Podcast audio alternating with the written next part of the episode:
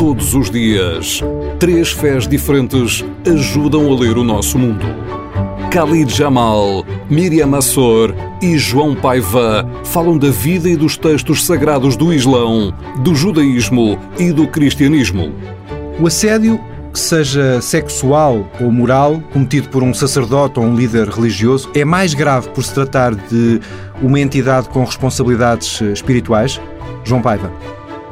A mim parece-me que, que, claramente sim, Nuno, porque há ali um cariz representacional e real da suposta presença de Deus na humanidade e a monstruosidade do assédio desvirtua completamente essa mediação.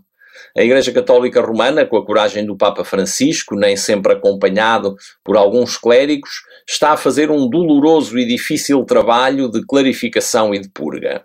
Como se tem visto, são dois os cancros o assédio em si mesmo, com danos incalculáveis para as vítimas, e também a omissão de ação face à suspeição e à denúncia. O caminho está a ser feito, mas as dores são imensas.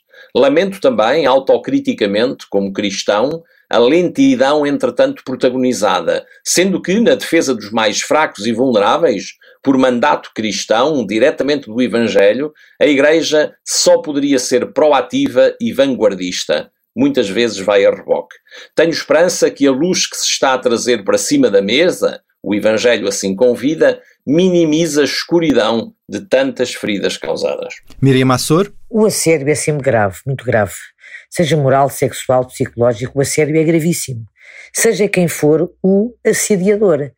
Agora, se um líder religioso expõe alguém a situações humilhantes e constrangedoras, o caso parece-me que pode subir de figura. Então, um líder religioso que tem a função de preservar e de repassar os ensinamentos religiosos, considerado o guardião responsável em transmitir a dita palavra sagrada, é um traste tamanho um criminoso monstro. Um padre, um imã, um rabino que se aproveita da boa vontade dos fiéis para fazer assédio tem, talvez, responsabilidades acrescidas. Khalid Jamal. Sem dúvida. Que esperar de uma pessoa que se apresenta como um pregador da moral e dos bons costumes e que apregou algo que não pratica?